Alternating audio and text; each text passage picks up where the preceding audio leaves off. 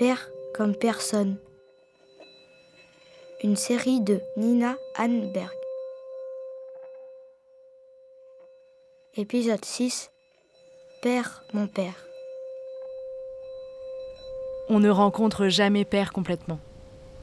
Sa vie est faite de strates imperméables les unes aux autres. Dans les années 60, il a été un ado beatnik. Dans les années 70, c'était un jeune adulte qui s'est lancé sur les routes du monde. Au tournant des années 80, il est devenu un trafiquant de drogue en cavale. Ensuite, il a tenté de se ranger. Il a exercé un travail social qui lui tenait à cœur. Il a fondé une famille. Et au milieu des années 90, désespéré, il a pris le large.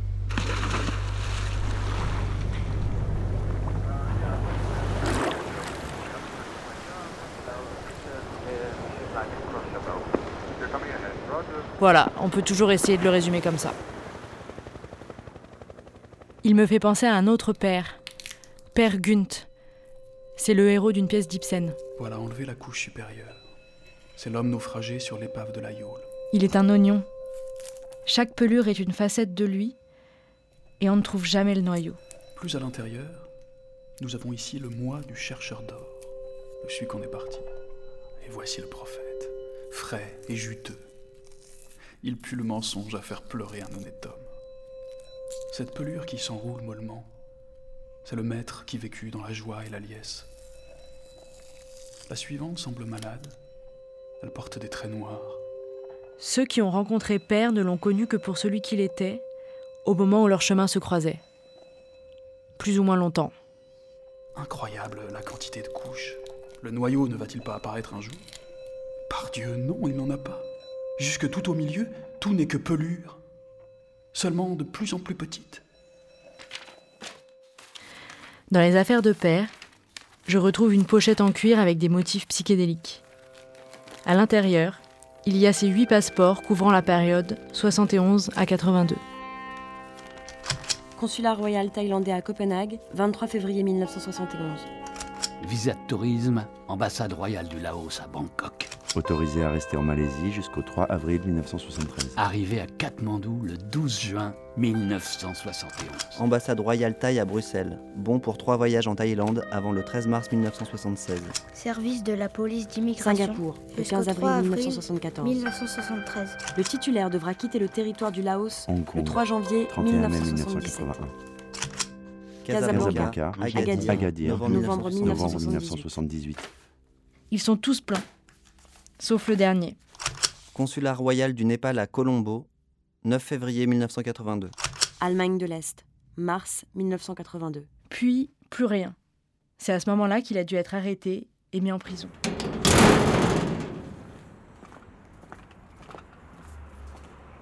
Je retrouve aussi la fameuse pellicule qui était dans son appareil photo, parmi ses effets personnels abandonnés sur la falaise de Saint-Ives. Il n'y a que des photos de mers déchaînées et de falaises escarpées. Il aurait voulu maquiller grossièrement sa disparition qu'il n'aurait pas fait autrement. Depuis que tu m'en as reparlé, je me dis qu'il est peut-être encore vivant. Est-ce qu'il est vraiment mort? Ben, quelques semaines avant de disparaître, il, il m'a dit qu'il voulait partir dans un ashram en Inde. Est-ce qu'il m'a abandonné? En fait, si je puis bien, euh, ils l'ont jamais trouvé son corps. Et ils l'ont cherché en mer ou pas? Est-ce qu'il est reparti vivre une autre vie Non mais pardon, hein, c'est juste que je... Moi je suis sûre qu'il est vivant. Est-ce qu'il va revenir Ah oui, ça se trouve, euh, il est encore là. On sait pas où il est. Est-ce qu'un jour je vais le croiser dans la rue par hasard Avec Père, tout est possible. 1050 à destination de Copenhague. Vous avez tous les deux amis passagers de la pouvoir se présenter porte F51 avec la culture des portes. Merci. Je pars au Danemark, là où vit la famille de père et quelques-uns de ses anciens amis. Bon bah ça y est, je suis enfin arrivée devant la porte euh, d'embarquement. Ça a été euh, galère de venir. J'ai eu peur de rater l'avion parce que j'avais oublié mon casque euh, chez moi. Et du coup, bah, je suis repassée le chercher quoi. Donc voilà, j'ai repris le métro dans l'autre sens et tout. Mais c'est bon, je suis à l'heure. Et donc l'avion part dans à peu près un quart d'heure pour, pour Copenhague. Je ne peux pas rencontrer Ole. Il est en Argentine. Je viens de retrouver la trace d'un passereau que toute la communauté scientifique pensait disparu. Je vais prouver que ces oiseaux habitent encore le sud des Andes, qui sont encore bien vivants. En prévision de mon voyage, j'ai contacté deux autres anciennes connaissances de père, dont Ole et Martina m'ont parlé. Allô? Uh, yeah, hello. Uh, I am uh, Nina Alberg. Uh, I am Per Alberg daughter. L'un d'entre eux m'a carrément raccroché au nez. Cinq fois de suite. Je suis arrivée à Copenhague euh, hier soir. Euh, et il est 10h du matin. Dans une demi-heure, j'ai rendez-vous avec Martina. Donc j'étais un peu en avance, donc je suis allée me promener au bord de la mer. Et je me suis mis là pour enregistrer un son de la mer plutôt que d'entendre les voitures, mais j'ai l'impression qu'on entend quand même euh, les voitures. Voilà, il fait super gris, mais bon, je pensais qu'il allait faire nuit euh, encore plus tôt.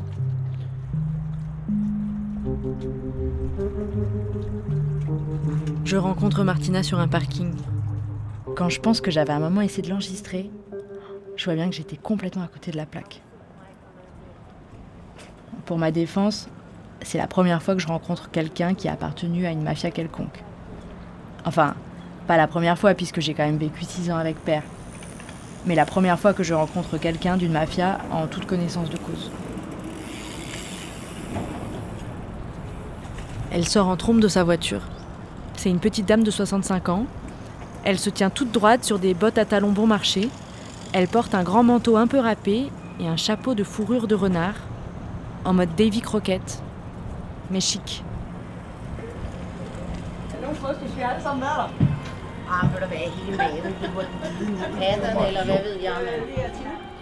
Jusque-là, je me faisais ma petite fiction. Je trouvais ça presque drôle. Mais en rencontrant cette dame en vrai, je réalise que je peux poser des problèmes en ravivant cette histoire. Parce que certaines des fermes de haches au Moyen-Orient et en Asie existent toujours. Parce que certains complices sont passés entre les mailles du filet et continuent à faire profil bas. Le copain de l'époque de Martina, il a été arrêté et incarcéré. De son côté, elle a vécu une vie de cavale. D'ailleurs, pendant notre rendez-vous, elle est tout le temps en mouvement. Elle veut traverser tout Copenhague en voiture, faire une longue marche sur la plage. Je me dis c'est fou. Elle tient pas en place. En fait, elle est restée en cavale. Et puis cette histoire m'apparaît brutalement dans sa dimension la plus tragique. Avec Martina, j'ai l'impression de voir Père s'il était resté vivant. Quelqu'un de déchiré par la culpabilité, hanté par son passé. On parle de tous les morts, des internements en hôpital psychiatrique, des amis qui ne peuvent plus parler. Cela n'a plus rien de flamboyant. Quelques jours plus tard, elle me laisse un message qui me bouleverse. Je comprends que Père se soit suicidé. Moi, si j'avais eu le courage, j'aurais fait pareil. C'est comme si le film s'arrêtait de tourner. Tout est vrai.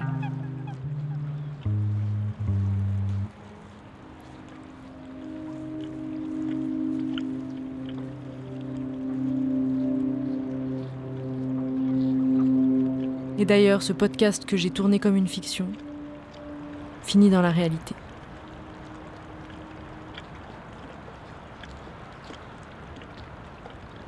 Il bruine sans arrêt et il fait nuit à 15h30. Ça n'empêche pas des Danois géants de faire du footing sur des polders en combinaison néoprène. Je réalise que je sais peu de choses sur l'enfance de père. Je sais à peine qui sont ses parents, mes grands-parents, où il a vécu petit. Je sais qu'il a eu la polio alors qu'il était tout bébé. C'est une maladie qui paralyse les muscles. Il a dû passer de longs mois à l'hôpital, à l'isolement. Il a eu tout un tas d'opérations, de la rééducation. Ses parents n'ont pas supporté qu'il soit malade. Leurs enfants, c'était leur rêve d'ascension sociale. Et père, avec la polio, il faisait un peu de tâches sur la photo de famille. Je le sais parce qu'il a écrit là-dessus dans ses fameux carnets. Je voudrais m'en aller, mais où que je sois, il y a des gens qui me poursuivent. Mon handicap fait de moi une cible visible. Je suis désespéré. Je sais aussi que dans toute l'Europe, dans les années 50, de très nombreux enfants ont attrapé la polio. Martina m'a raconté que parmi les hippies et dans les milieux de la drogue, il y avait souvent d'anciens malades. Peut-être parce qu'ils ont subi des expérimentations médicales parfois violentes, beaucoup ont eu une trajectoire rebelle, voire marginale par la suite. J'avais dû bien faire quelque chose, puisque je réagissais d'une manière qui n'était pas normale. À la fin de sa vie, les douleurs de polio de père sont revenues. Marche, marche, marche. Marche, marche, marche. marche, C'était comme ça dans mon cerveau. Marche. C'était comme ça dans mon cerveau. Une musique de marche de trompette. Une musique de marche de trompette. J'ai rendez-vous avec ma tante Karine. Je ne l'ai pas vue depuis des années. C'était la femme de Jörn, le frère de père. Jörn est mort lui aussi. Et tous les deux nous ont toujours regardés, mon père, ma mère et moi, comme des gens un peu trop spéciaux. La seule chose que Jorn m'a proposé de faire quand père a disparu, c'est d'apporter une benne pour jeter toutes ses affaires. Je suis dans le jardin de Karine et il y a un bateau de pêcheurs qui s'en va pêcher. Il y a plein de, de mouettes autour de lui. Avec Karine, on retrouve les lettres que père avait écrites à Jörn quand il était au Népal. Cher Jörn, tout va bien. J'aurais bien aimé venir au Danemark cet été, mais c'est cher et pas très excitant les vacances et la famille. Si Jörn avait été vivant, je ne suis pas sûre qu'il aurait eu grand-chose à me dire. J'espère que tout va bien pour toi et que tu gardes ton humour et ton optimisme typique des Allenberg. Je t'embrasse, ton frère. Karine a retrouvé une mention de la compagne népalaise de père et de leur fille. Cher Jörn, il faut se méfier des flèches de l'amour. Et à ce propos, sache que désormais tu es tonton. Avec Cham Komari, nous avons eu une petite fille adorable, aux yeux bleus. Il ne dit même pas à son frère comment la petite s'appelle. Karine est persuadée que le bébé est mort très peu de temps après sa naissance. Je ne sais pas pourquoi, et je suis incapable d'y croire. So it was the the church where you got married, married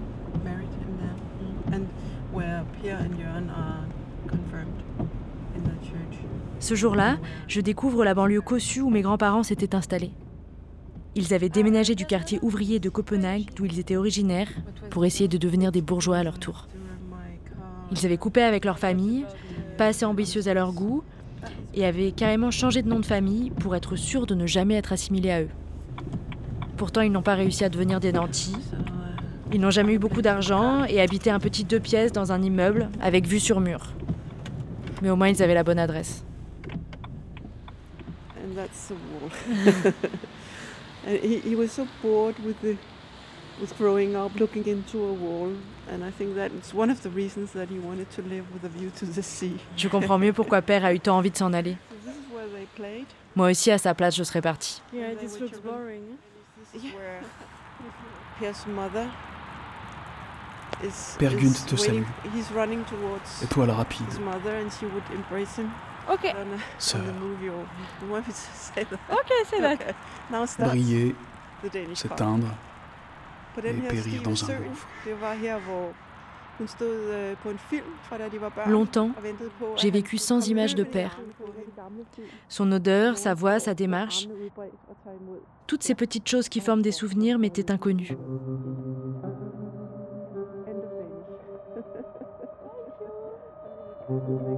Je connaissais son absence. Point. Alors je le cherchais partout. N'y a-t-il personne dans tout ce fourmillement? Dans la rue, je marchais toujours attentive. Personne dans l'abîme? Il était peut-être dans le coin. Personne dans le ciel? J'allais peut-être le retrouver. Oh, terre délicieuse. Il allait tout m'expliquer. Je veux monter haut sur le pic le plus abrupt. Évidemment, ça n'était pas possible, mais j'avais du mal à m'y résoudre. Je veux voir encore le soleil se lever. Me fatiguer à regarder la terre promise. Père est mort pour moi il y a maintenant 25 ans. Ne jamais voir jusque-là. S'il vit encore quelque part, dans un ashram d'une vallée népalaise ou dans une banlieue anonyme d'une grande ville, Il y a désert et dévastation. ce n'est plus mon histoire. J'ai peur d'être mort longtemps avant de mourir. Pour arrêter de me faire des films, il fallait que je fabrique ma fiction que j'en façonne les personnages. Ole, Martina, ma mère. Que je comprenne pourquoi Père les avait tous autant marqués.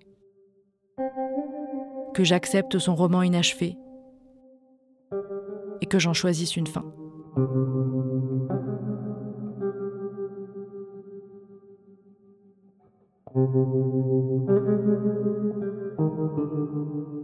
On pourra écrire là-haut Ici ne gît personne. Et ensuite, après, advienne que pourra.